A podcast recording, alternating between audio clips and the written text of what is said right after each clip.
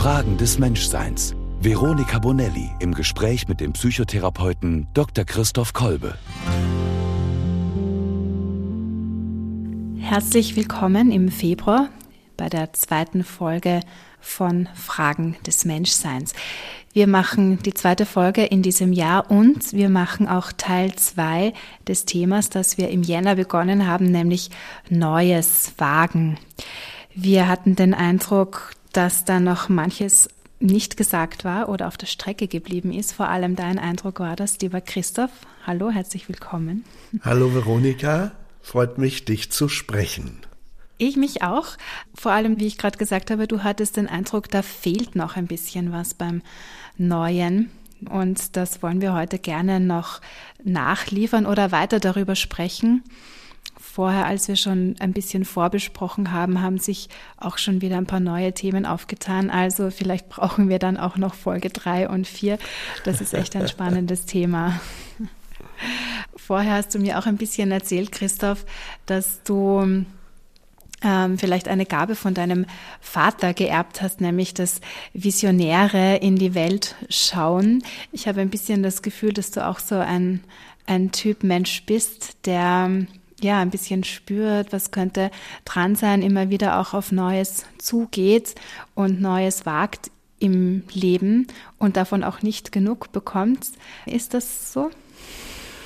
Ja, ob ich mich jetzt als einen Visionär bezeichnen würde, das weiß ich nicht so genau, aber äh, umtriebig bin ich sicher und dass mich viele Dinge sehr ansprechen, wenn ich mit offenen Augen durch die Welt gehe und dann sehe, was los ist und was passiert. Vor allen Dingen interessiert mich dann sehr, wie man das alles verstehen könnte, worum es darin geht und schon insofern, vielleicht magst du recht haben, so ein gewisses Gespür, was liegt in der Luft, was kündigt sich an, geht vielleicht auch mal etwas zu Ende, beginnt etwas Neues, so im, im Sinne von Umbrüchen und Zeiten, die eine Bedeutung haben. Das spürt man ja manchmal, dass man so den Eindruck hat, da liegt was in der Luft. Insofern haben mich Zukunftsforscher immer sehr interessiert, weil ich dachte, keiner von uns kann in eine Glaskugel gucken und sagen, so wird es dann und dann sein. Und doch gibt es Menschen, die haben, glaube ich, so ein, ein Gespür für etwas, das ansteht. Stimmungen, Umbrüche, Wandlungen und so weiter. Das interessiert mich schon sehr. Ja, ja, den Eindruck habe ich schon auch. Du hast dich ja auch eingelassen auf das Projekt Podcast, also schon vor mir, aber trotzdem, du hättest auch sagen können, ja, jetzt ich habe da schon genug Projekte und langsam denke ich vielleicht auch ans mehr Ruhe geben im Alter, aber ich habe das Gefühl, davon bist du weit entfernt. Ja, im Moment scheint das so zu sein, dass da immer noch so viele Dinge spannend sind, dass ich mich gerne anregen lasse. Allerdings, ja, vielleicht wie es manche andere auch empfinden, wenn irgendetwas zu ähm, gleichförmig wird und dann so in die Langeweile droht abzurutschen, dann glaube ich, äh, da bin ich auch sehr empfänglich, wenn ich dann äh, Neues erspüre, neue Gedanken lese, auf neue Zusammenhänge gestoßen werde, meistens auch durch Lesen, aber manchmal natürlich auch durch Reisen und Unternehmungen. Da finde ich das extrem interessant und anregend. Also mich interessiert das mehr, als dass es mich ängstigt, sagen wir es so.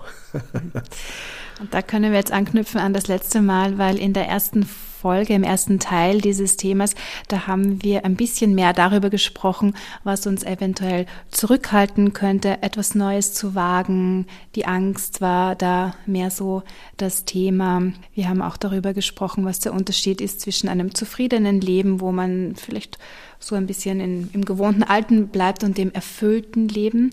Das hast du so gegenübergestellt. Mhm. Das fand ich zwei sehr passende Worte dafür. Und heute wollen wir ein bisschen mehr noch diesem Nervenkitzel, dem schönen, neuen, dem aufregenden, dem spannenden, dem Blick voraus. Da wollen wir heute noch den Schwerpunkt hinlegen. Bleiben wir gleich beim Visionär sein, Ideen haben ja, wie siehst du das oder wie hast du das bisher in deinem Leben erlebt? Du hast es eh schon ein bisschen anklingen lassen. Also um Neues zu wagen, braucht man ja auch eine Idee, wohin. wohin könnte es gehen. Mhm. Zugleich haben wir letztes Mal aber auch schon darüber gesprochen, dass so sich Vorsätze machen oder so zehn Ziele aufschreiben, die wir erreichen wollen, das ist ja wieder nicht so ganz deins. Wo ist denn da der Unterschied? Ja, das ist interessant. Also ich glaube, dieses ähm, vielleicht Gespür, so das Wort möchte ich nehmen, also dieses hinspürende, was wartet da noch, was kommt da noch? Und dann im Grunde, eigentlich ist es fast mehr noch von diesem Neuen sich selbst ähm, berühren und bewegen zu lassen. Ich glaube ja, dass wir das Neue in gewisser Weise gar nicht so aus uns selbst heraus schaffen, sondern dass das Neue immer aus einer Begegnung mit etwas kommt. Ja, deswegen ist für mich dieser äh, Gedanke, den man Martin Buber zuschreibt, der Mensch wird am Du zum Ich, der ist für mich schon eine sehr entscheidende Schlüsselfähigkeit im Grunde, dass wir anderen begegnen, sicher nicht nur Menschen, auch Situationen dann, ich würde das ein bisschen aufweiten an der Stelle, und dass dieses andere, wenn es denn etwas aufnimmt in uns, was als Potenzial vorhanden ist, was als Möglichkeitsraum vorhanden ist, was als Fähigkeit und Fertigkeit schon gelegt ist, aber möglicherweise noch gar nicht gelebt ist, als Potenzial eben da ist, dass dieses andere plötzlich mit dem in Resonanz kommt. Und wir dadurch auf einmal spüren, jetzt äh, kriegt's eine Richtung, jetzt kriegt's eine Idee.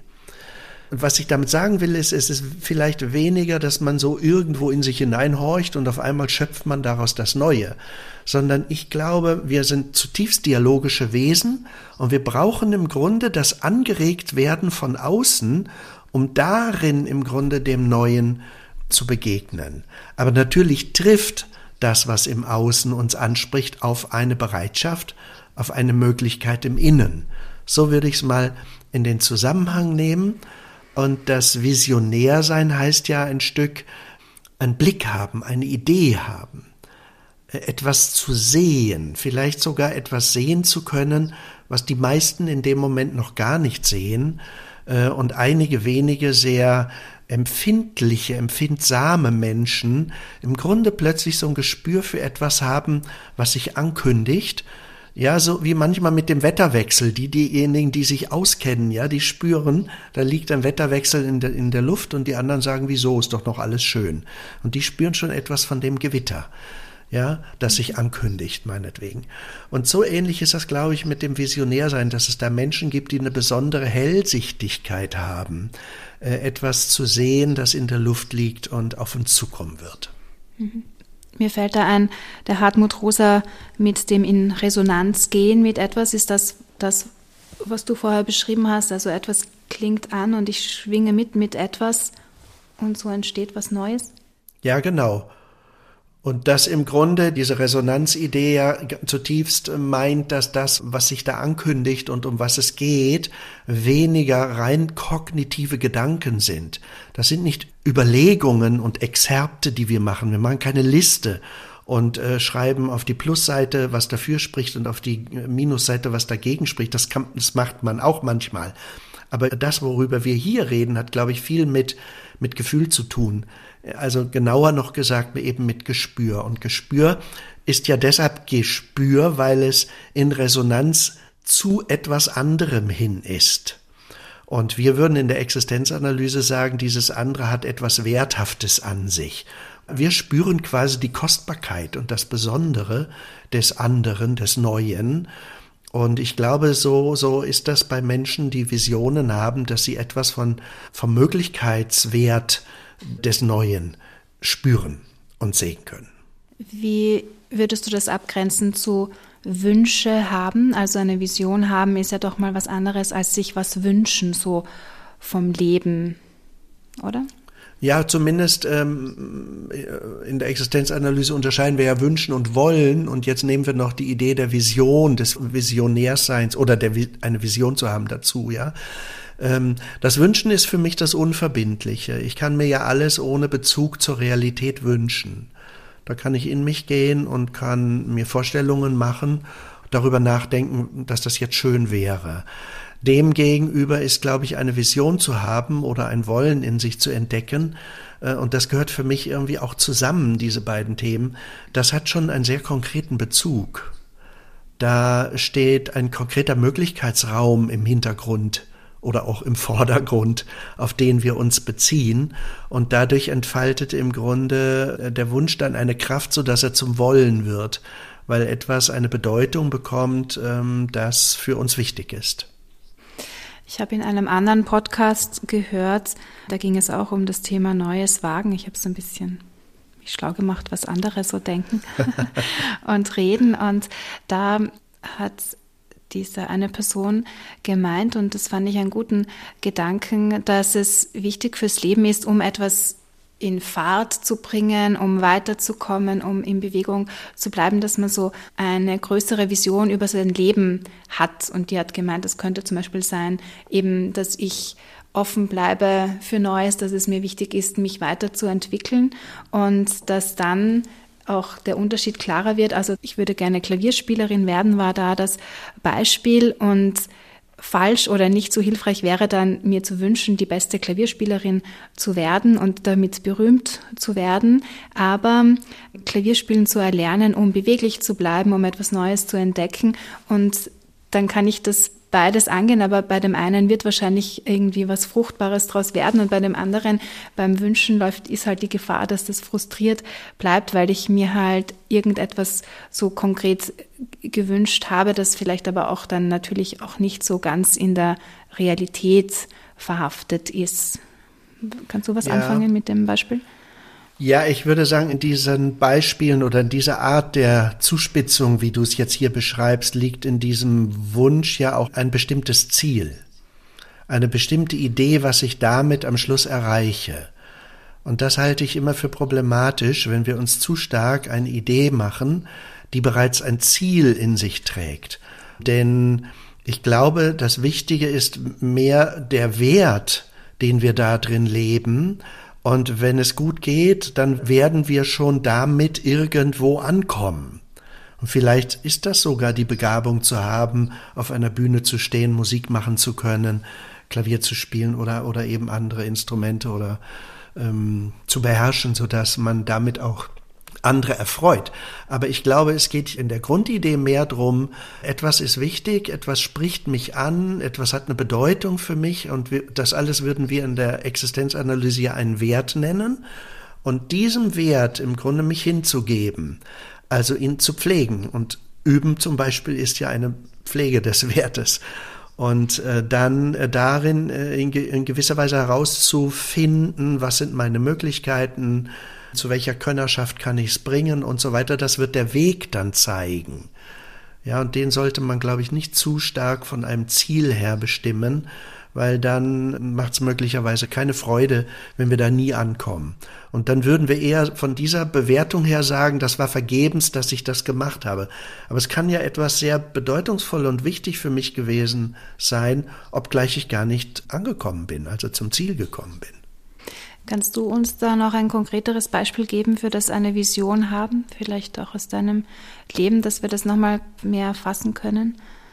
Naja, eine Vision haben wäre für mich noch mehr vielleicht so eine Idee und ein Bild in sich zu tragen, wo man den Eindruck hat, das hat eine Bedeutung für mich und da möchte ich mal hin. Also für mich ist zum Beispiel immer eine Grundidee gewesen, ich möchte einmal Psychotherapeut werden. Es hat äh, viel mit meinen Prägungen aus meinem Elternhaus und ähm, Erfahrungen in meiner Kindheit und Jugend zu tun, dass Menschen mich immer aufgesucht haben, um Rat gefragt haben. Und ich das spannend fand, Menschen zu verstehen, mit Menschen zu reden und zu schauen, was ihnen helfen kann, ohne dass man eigenes überstülpt und so weiter. Und daraus ist ähm, im Grunde sehr früh eine Idee entstanden, das wäre ein Beruf, der mir sehr viel Freude machen würde.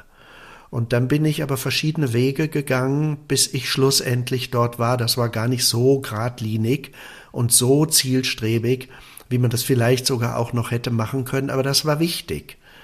Und da gibt es, glaube ich, was die Vision betrifft, immer zwei etwas unterschiedliche Weisen. Also diejenigen, die sich mehr das Bild machen und dann sagen, so wie komme ich jetzt dahin? Natürlich ein realistisches Bild machen, aber dann äh, fragen, so, da will ich hin und wie, welche Schritte muss ich jetzt gehen? Wie komme ich dahin?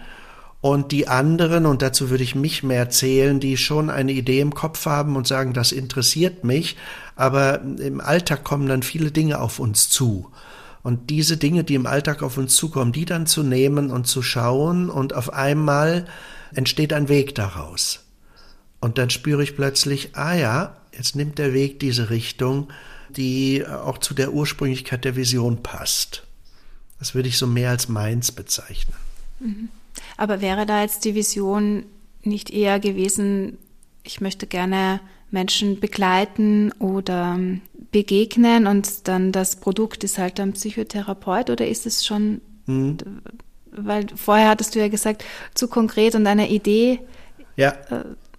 Also ich glaube, der Psychotherapeut, das hat auch viel mit den Prägungen aus meinem Elternhaus zu tun und so weiter. Und ähm, ich hatte dazu ein gutes, äh, klares Bild und fand das sehr attraktiv, mit diesem Beruf Menschen zu begleiten. Ich bin dann aber eigentlich erstmal Erwachsenenbildner geworden.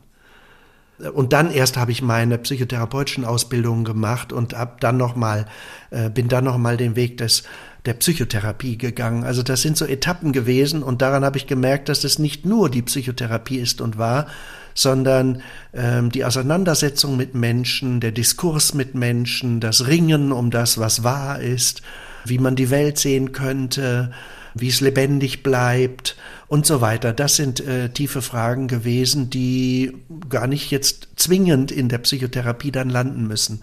Und das meinte ich auch ein bisschen mit dieser Offenheit. Und später, jetzt so im Alter, wenn ich so Rückschau halte, stelle ich fest, vor allen Dingen haben mich eigentlich immer Konzepte interessiert, wie über Menschsein nachgedacht wird. Also das, was man Anthropologie nennt. Also was ist dem Mensch sein Wesenseigen? Und äh, was hat der Mensch für Fähigkeiten und Fertigkeiten? Wie lassen sich die verstehen und so weiter? Und ich glaube, dass heute würde ich sagen, zutiefst ein Schlüssel ist, so wie man über den Menschen denkt, so begleitet man ihn, so spricht man ihn an. Ja, spannend. Ich glaube, mir geht es ein bisschen ähnlich. Ich habe halt dann den Weg gemacht über das Radio und ähm, Medien und so weiter, da auch mit Menschen in Begegnung zu kommen und habe mich aber auch immer wieder mit sehr ähnlichen Dingen beschäftigt und mache ja jetzt auch Psychotherapie-Ausbildung, so ein bisschen steht da auch was drüber noch, so ein mhm. größeres Ganzes, das verschiedene Facetten angenommen hat, so ja. im Laufe meines Lebens. Mhm. Genau, sind also scheinbar auch verschiedene Interessensseiten, die dir eigen sind die du damit ja auch lebst, ne? Mhm. Da sind wir schon beim zweiten Thema, das dir für heute wichtig war, nämlich im Neuen. Das haben wir letztes Mal auch schon anklingen lassen. Wenn etwas Neues beginnt, wenn ich etwas Neues wage, dann werde auch ich selber neu und entdecke auch an mir neue Seiten oder Potenziale, Möglichkeiten. Ich ich, ich entfalte mich in dem, ich entdecke immer mehr, wer ich bin, wer, was ich kann. Das wollten wir auch noch mal so ein bisschen genauer besprechen, was das bedeutet und wie es dazu kommen kann und dass es dazu auch tatsächlich ja immer wieder mal auch das Neue braucht. Weil wenn ich immer nur das eine mache, das ich schon kann, dann ist das zwar ganz gut, aber da bleibt vielleicht manches auf der Strecke, bleibt vielleicht manches ähm, so ich sehe da gerade so das Bild von einem Samen in der Erde, der halt eben nicht zur Entfaltung kommt, was vielleicht schade wäre, ne? wenn mhm. die ein oder andere Blume in meinem Garten gar nicht zum Blühen kommt, mhm. weil ich, weil ich ihr nie die Möglichkeit gebe. Genau, genau. Ja, und deswegen denke ich, dass auf das Neue zuzugehen heißt ja, wenn es wirklich neu ist, dass es immer auch ein Stück unvertraut ist, auch ein Stück unbekannt ist bis dato, sonst wäre es ja nicht mehr neu. Ähm, und in diesem Erschließen des Neuen im Grunde sich nochmal entdecken mit vielleicht Interessenslagen, die einem bisher noch gar nicht für ein Selbst so bewusst sind und waren, oder auch vielleicht sogar mit Fähigkeiten und Fertigkeiten, von denen man nicht wusste, dass man sie in sich trug. Also ich glaube, zu leben heißt für mich im, Grunde auf dieser Entdeckungsreise zu stehen, auch etwas über sich selbst immer wieder neu zu erfahren, wer bin ich noch? Ja, und dass dieses, auf das ich dann stoße, mir etwas deutlich macht, was ich über mich in dieser Form noch gar nicht wusste. Also mir ist dieser entwicklungspsychologische Gedanke immer so wichtig, wie weiß ich was über mich? Das weiß ich ja, weil andere mir Rückmeldung geben. Also Eltern sagen, na du bist ja ein aufgewecktes Kerlchen. Ja, und dann wissen wir, wir sind wach und interessiert und vielleicht begeisterungsfähig. Ja, und das ist so eine, eine Botschaft, die wir gespiegelt bekommen. Deswegen ist Spiegelung so wichtig. Wir betonen in der Existenzanalyse, wie wichtig diese Spiegelung ist, dass sie uns gerecht wird. Also, dass sie etwas, was wesentlich ist für uns, spiegelt und nicht, was Wünsche und Erwartungen anderer sind.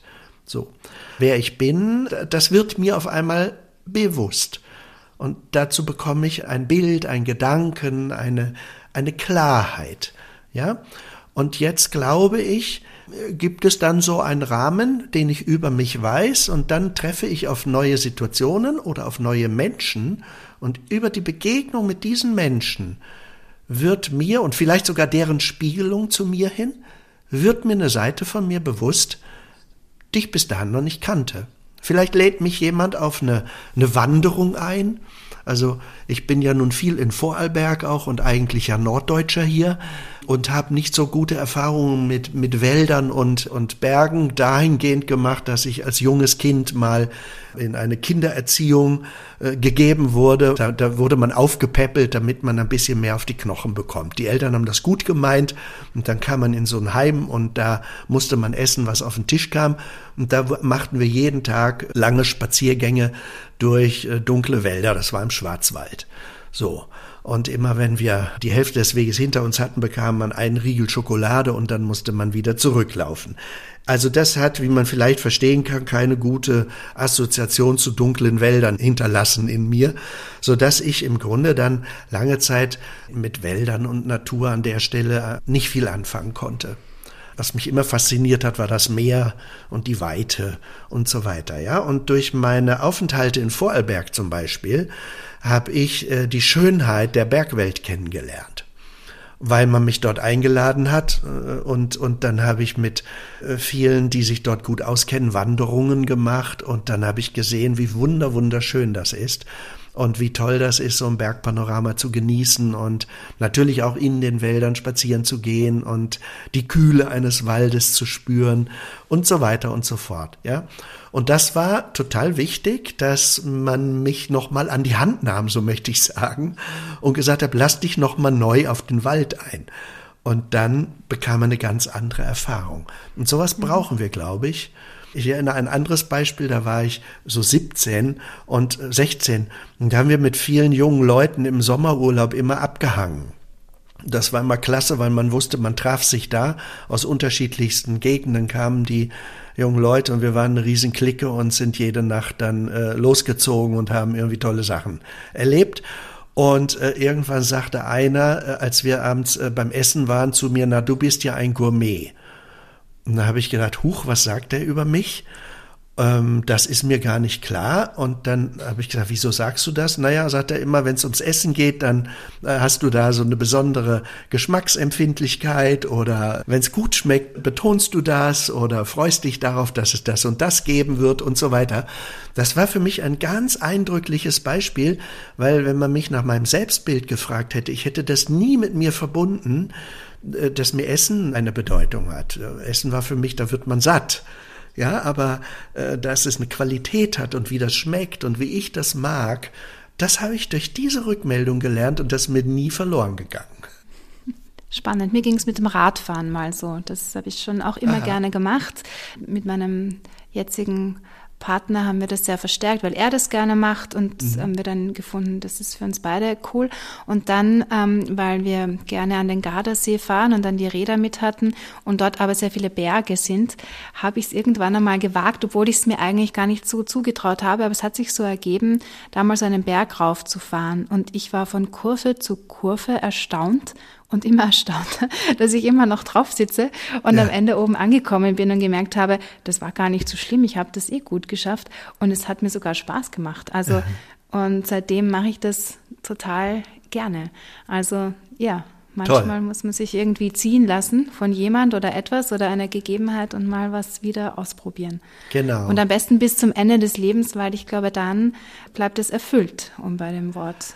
Ja, und ich glaube, das hat äh, einerseits damit zu tun, dass es immer neue Wertmöglichkeiten im Leben gibt. Ich meine, das ist im Alter nochmal ein eigenes Thema, das müssen wir dann nochmal gesondert bereden. Aber äh, ich glaube, es hat zum Zweiten aber auch immer damit zu tun, dass es in uns Anlagen und Interessen gibt, ähm, die angelegt sind oder die sich geprägt haben durch unsere Lebensgeschichte. Und dann kommt etwas in Resonanz. Und so erlebt man natürlich auch das andere, dass wir auf etwas Neues zugehen und dann spüren, es resoniert überhaupt nicht. Und dann äh, mühen wir uns ab, dann tun wir das eine Weile und in der Regel äh, lassen wir es relativ schnell dann.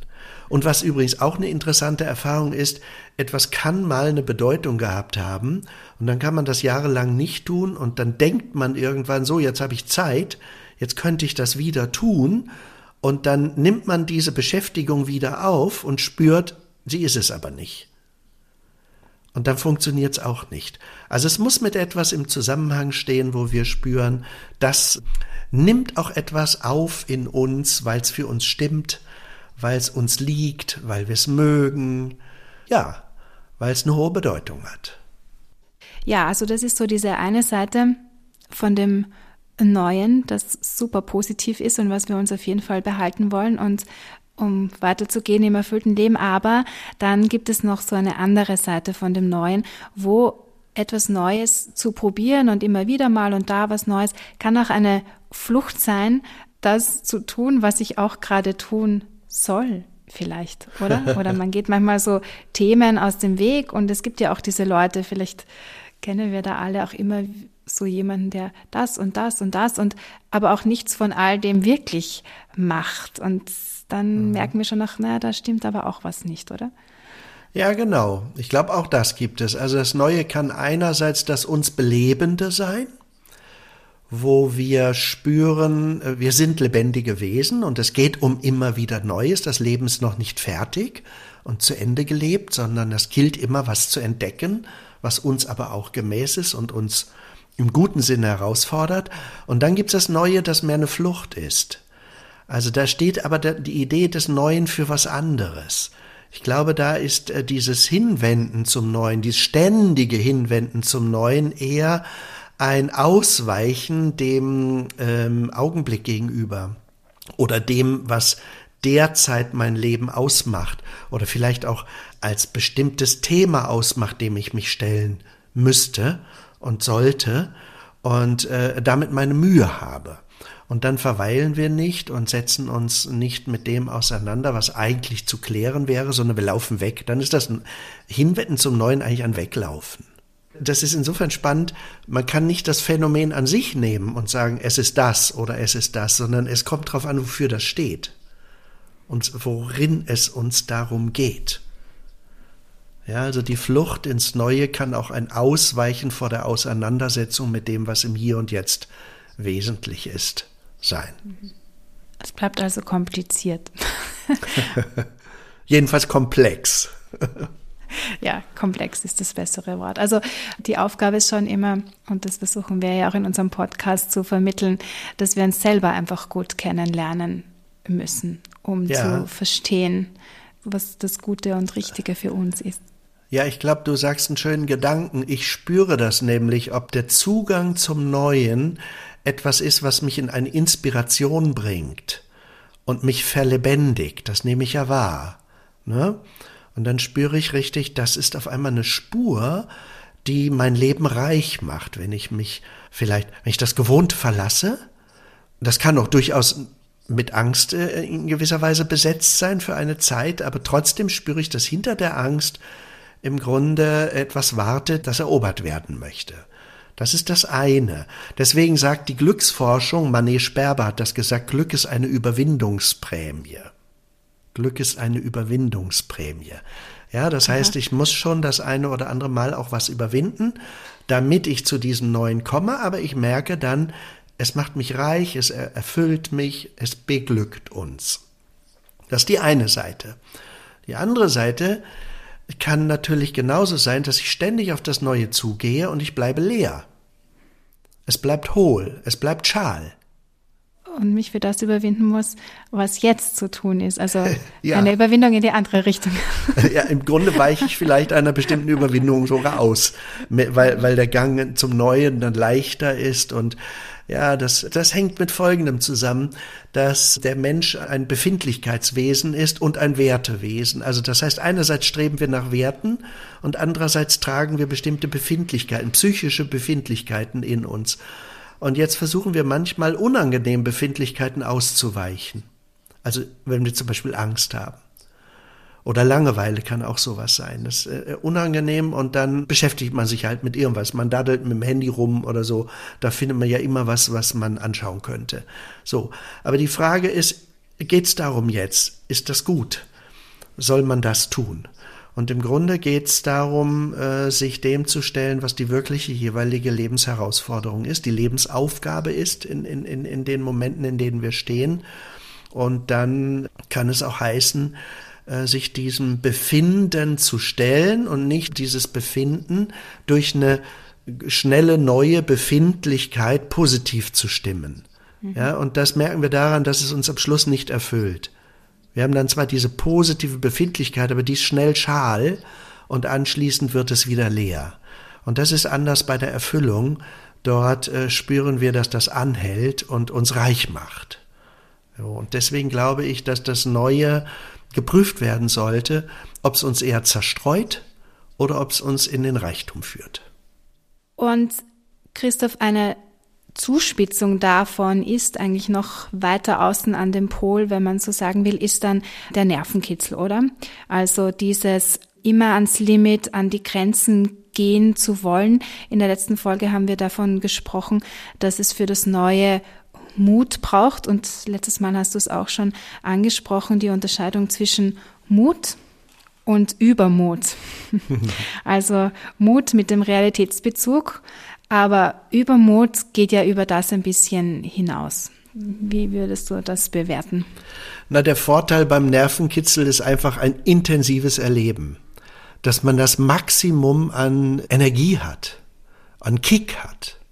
Und ich glaube, heute leben wir in einer Welt, die uns sehr viel abfordert und abverlangt, oftmals auch nicht unbedingt im existenziellen Sinne Erfüllendes äh, bietet und abverlangt. Und dann glaube ich, dass wir uns entschädigen wollen und wir entschädigen uns, indem wir uns schnell gute Gefühle schaffen. Und das ist der Vorteil beim Nervenkitzel. Der Nervenkitzel hilft uns, äh, uns sehr äh, stark spüren zu können, so dass er, glaube ich, etwas verschiedene Ursachen hat, aus denen heraus er aufgesucht wird.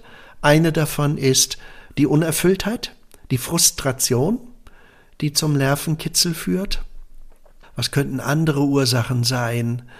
Also, dass wir äh, ja vielleicht uns selber zu wenig spüren und über den Nervenkitzel äh, im Grunde es schaffen, schnell ein intensives Gefühl für uns zu haben. Ja, bis hin in bestimmte Krankheitsbilder zeigt man das also Ritzen zum Beispiel ist so etwas, wo man sich eben dann stark spürt und eigentlich darunter leidet, dass man an bestimmten anderen Stellen sich eben nicht spürt oder einen, einen Schmerz mit dem anderen versucht, quasi auszulöschen oder zu überschreiben.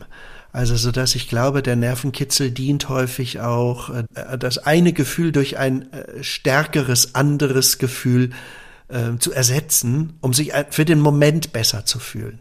Und das ist der Vorteil des Nervenkitzels, dass er für den Moment uns den Kick bringt. Also von daher hat er diesen Suchtcharakter auch. Ja, und wenn ich damit einmal angefangen habe, dann spüre ich, boah, davon kann ich kaum genug kriegen. Da sind wir jetzt aber schon recht weit weg von dem, womit wir begonnen haben, von dem äh, etwas Neues ins Leben zu lassen, weil wir in Resonanz mit etwas gehen, weil wir visionär sind. Da sind wir jetzt schon ganz woanders, oder? Ja, würde ich sagen. Mhm. Es gibt ja auch dieses positive an die Grenze gehen, das meinte ich mit Glück ist eine Überwindungsprämie. Das heißt, ich gehe an eine Grenze, aber ich habe gut im Blick, was äh, die gesamten Zusammenhänge sind. Ich glaube, der Nervenkitzel, der blendet vieles aus. Und natürlich kann man das sehr kontrolliert tun, so dass man damit immer noch dann äh, vielleicht sehr ja einschätzbar meint, umgehen zu können und klarzukommen. Aber ich, ich würde das unterscheiden wollen von Menschen, die durchaus auch sagen, es ist für mich auch, auch ein Stück lebensbestimmend an der Grenze zu leben. Das ist für mich was anderes weil äh, die Menschen, die ich kenne an der Stelle, zum Beispiel Extremsportler und so weiter, da weiß ich, dass die ganz, ganz exakt hinschauen, wie Realitätsbezüge sind. Und nie habe ich erlebt, dass sie leichtsinnig über diese Dinge reden. Und sie würden es nicht tun, wenn sie eine Gefahr witterten, aber sie wissen um die Möglichkeit des Nichtgelingens. Ja, und das ist vielleicht eine andere Ebene nochmal, da würden wir über was anderes reden, nämlich, dass es zum Wesen des Menschen gehört, Grenzerfahrungen zu machen, also mit Grenzen zu leben, also dass Grenzerfahrung ein Wesensmerkmal des Menschseins mit ist. Und es gibt Menschen, die haben dafür eine besondere Sensitivität, dass sie das spüren und dafür auch einen besonderen Bezug haben, der uns ja dann zu einem bestimmten auch Erleben verhilft, nämlich dass wir die Kostbarkeit des Lebens viel intensiver spüren, dass wir um die Fragilität des Lebens wissen und so weiter. Also das ist, mhm. glaube ich, alles der, der große Zusammenhang, den man in, in diesem Horizont jetzt nennen könnte und sollte. Mhm. Und solche Menschen brauchen wir ja auch ganz dringend. Also ich glaube, wir brauchen es im Kleinen, aber tatsächlich auch im Großen. Ja, ohne visionäre Menschen, die sehr viel Neues gewagt hätten, äh, ja, wissen wir ja gar nicht, wo wir, wo wir stehen, oder? Das sind ja oft Menschen, die ganz was Verrücktes gemacht haben, was jetzt ganz normal ist. Du hattest, als wir vorhin gesprochen haben, mal gesagt, Popmusik wäre ja so ein Thema zum Beispiel. Ja, ja. Genau, wenn man mal äh, so aus einer klassischen musikalischen Bildung kommt und überhaupt ein, ein, eine bestimmte Form von von Genres und Musik äh, schaut und dann auf einmal kamen die Beatles und, und haben ein bestimmtes Outfit gehabt, eine bestimmte Art zu singen, eine bestimmte Art Musik zu machen. Heute lächelt man da drüber und sagt, naja, immer noch, hört sich immer noch schön an, aber, und, und das war zu einer bestimmten Zeit eine Revolution dass Menschen so auftraten und sich gaben und dadurch ist im Grunde eine riesige Musikindustrie geworden, die äh, nochmal eine ganz andere Art von Musik, die sich ja dann vielfältig in alle möglichen anderen Richtungen und Genres weiterentwickelt hat, hineingegeben hat. Und das finde ich total spannend, das glaube ich gehört tatsächlich zu bestimmten Menschen, dass sie etwas von dem wissen, was da an Potenzial in etwas liegt, ja, und sich dann nicht durch, durch traditionelle Verhaftungen in Haft nehmen lassen, sondern ausbrechen und darüber Bewusstsein entsteht. Ich meine, wir erleben das ja jetzt auch in der, im, im, im Widerstreit der unterschiedlichen Interessenslagen, insbesondere zum Beispiel jetzt in der ökologischen Bewegung, Klimabewegung, ja, dass die Einschätzung doch sehr verschieden ist von denen, die, die sagen, äh, man muss wachrütteln mit bestimmten Aktionen und sich deshalb meinetwegen aufs Pflaster kleben oder bestimmte Dinge tun, selbst wenn sie andere behindern, damit der Mensch in ein Nachdenken kommt und andere sagen wieder, okay, äh, dieses Bewusstsein ist wichtig, aber doch bitte nicht mit diesen Aktionen. Ich glaube, das muss jeder selber für sich dann auch entscheiden. Aber ich glaube schon, dass die Zuspitzung eines ähm, Tuns, eines Gedankens uns herausfordert, plötzlich äh, vielleicht in einer Weise ins Nachdenken zu kommen, über die wir ohne diese Zuspitzung und die Zumutung, die da drin liegt, nicht gekommen wären. Jetzt hast du eh gerade schon ein aktuelles Thema angesprochen. Ich wollte dich noch fragen, deinen visionären Geist noch ein bisschen herausfordern. Wo, was ist so dein Gespür? Was ist gerade so dran, auch in unserer Zeit, in unserer Gesellschaft? Oder hattest du vielleicht gerade so jetzt Begegnung mit jemandem, wo du sagst, ah, von dem habe ich jetzt was gehört, wo es neu hingehen könnte? Gibt es so etwas? Das du benennen könntest? Das ist eine sehr anspruchsvolle Frage, die du stellst, über die ich gerade viel nachdenke. Und gerade gestern Abend, denke ich, hatten wir im Freundeskreis eine ganz lebhafte Debatte auch, die in, in ähnlicher Weise diese Frage aufgenommen hat. Ich glaube, wir leben in einer unglaublich komplex gewordenen Welt. Und es war früher einfacher, eine Orientierung zu finden, weil die Welt überschaubarer war und damit in sich äh, schneller geschlossen. Also man wusste schneller, woran man war.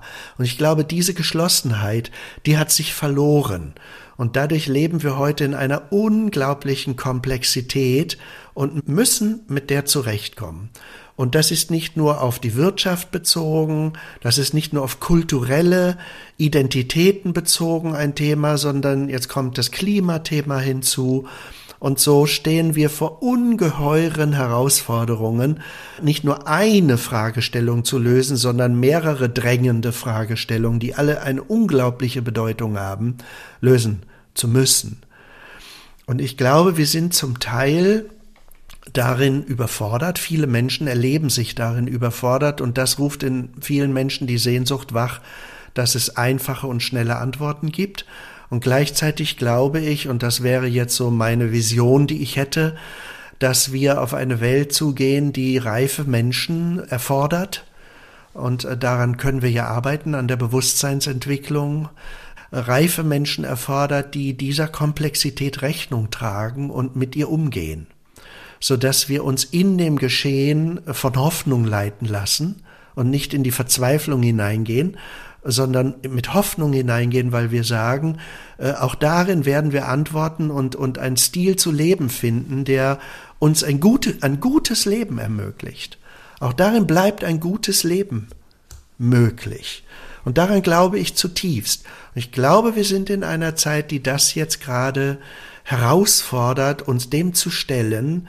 Und das ist keine leichte Zeit, weil sie erstens an tiefe Ängste rührt und zweitens uns verführt, äh, falschen Menschen zuzuhören, die uns schnelle Antworten geben, die aber nicht wirklich tragen. Und das miteinander auszuhalten und darin immer neu zu ringen, so verstehe ich auch ein bisschen unser Anliegen hier zu diesem Podcast. Also Ideen vielleicht mhm. zu teilen äh, und zu hören, wie sie resonieren, um zu sagen, so hilft es uns in dieser Zeit zurechtzukommen. Also die Antwort liegt nicht in einer neuen, einfachen Antwort, sondern in einem bestimmten Stil damit zu leben und sich das gefallen zu lassen, diese Herausforderung sich äh, stellen zu müssen, aber auch stellen zu können und stellen zu mögen. Und ich finde es spannend, dieser Herausforderung sich zu stellen. Das ist ja eigentlich schon ein großartiges Schlusswort, eine Ermutigung in die Zukunft, in das neue Jahr. Wir wollten mit diesen beiden Folgen auch ein wenig dazu beitragen, dass wir es auch gemeinsam wagen können. Also jetzt nicht einfach du und ich, sondern so, so wir mhm. ähm, als, als äh, Gesellschaft, in Gemeinschaft da in dieses neue zu gehen und auch gegenseitig zu ermutigen. Ich glaube, das gehört ja auch sehr dazu und dafür ist ja sowas wie, dass es Podcasts zum Beispiel gibt, ja eine total tolle Sache, weil man das finden kann, was einen vielleicht ermutigt, einen weiterhilft und ähm, insofern freuen wir uns, wenn wir da ein bisschen was dazu beitragen können. Mir ist da noch etwas eingefallen, ein Zitat von der Edith Eva Eger. Ich habe von der schon mal mhm. erzählt. Mhm. Das ist diese Frau, die Auschwitz überlebt hat, dann Psychotherapeutin geworden ist und nach Amerika ausgewandert ist, einen ganz ähnlichen Weg hatte wie Viktor Frankl, den wir ja sehr schätzen. Und die sagt, weil du gerade von der Hoffnung gesprochen hast, wir wissen nie, was vor uns liegt. Hoffnung ist nichts die helle Farbe, mit der wir unsere Leiden übertünchen. Sie ist eine Investition in Neugierde, in die Erkenntnis, dass wir nie erfahren werden, was als nächstes geschieht, wenn wir jetzt aufgeben. Ähm, und dann ein bisschen später noch, Hoffnung ist der kühnste Akt von Vorstellungskraft, den ich kenne. Ui, toll. Finde ich, ja. finde ich gut, oder? Also es fasst auch ein bisschen das zusammen, was wir auch schon hatten, ja, so Neugierde, Gedanke. Interesse, mhm. Mut, Vorstellungskraft in Resonanz gehen mit etwas, was wir vielleicht noch nicht genau wissen, aber wir gehen auf etwas zu und das Ganze auch noch mit Hoffnung, weil es einfach die Erfahrung ist, dass es auch viel Schweres gibt in unserer Welt und dass es immer komplexer wird. Ja, ja, und wenn diese Hoffnung dann auch noch mit Zuversicht gepaart ist, dann kommt diese mhm. Selbstwirksamkeitsseite. Mhm zum Tragen, über die wir ja auch eine Sendung gemacht haben. Ne? Ja. Also mit Hoffnung in das neue Jahr. Danke, Christoph, für deine Inputs. Ja, und danke dir, liebe Veronika, für das schöne Gespräch. Wir freuen uns auf die nächste Folge in einem Monat, immer am ersten des Monats. Ihr könnt uns auch gerne Feedback geben oder Fragen stellen. Veronika.bonelli at icloud.com ist die E-Mail-Adresse, über die ihr uns erreichen könnt. Wir freuen uns auch, wenn ihr uns gut bewertet über diesen Podcast, damit auch noch andere Menschen so Teil davon werden können und sich hoffentlich was Gutes mitnehmen aus dem, worüber wir hier Monat für Monat sprechen. Also, wenn ihr uns da ein Gefällt mir oder ein paar Sternchen geben wollt, wären wir dankbar. Bis zum nächsten Mal, Christoph. Alles Gute. Alles Gute. Tschüss. Fragen des Menschseins.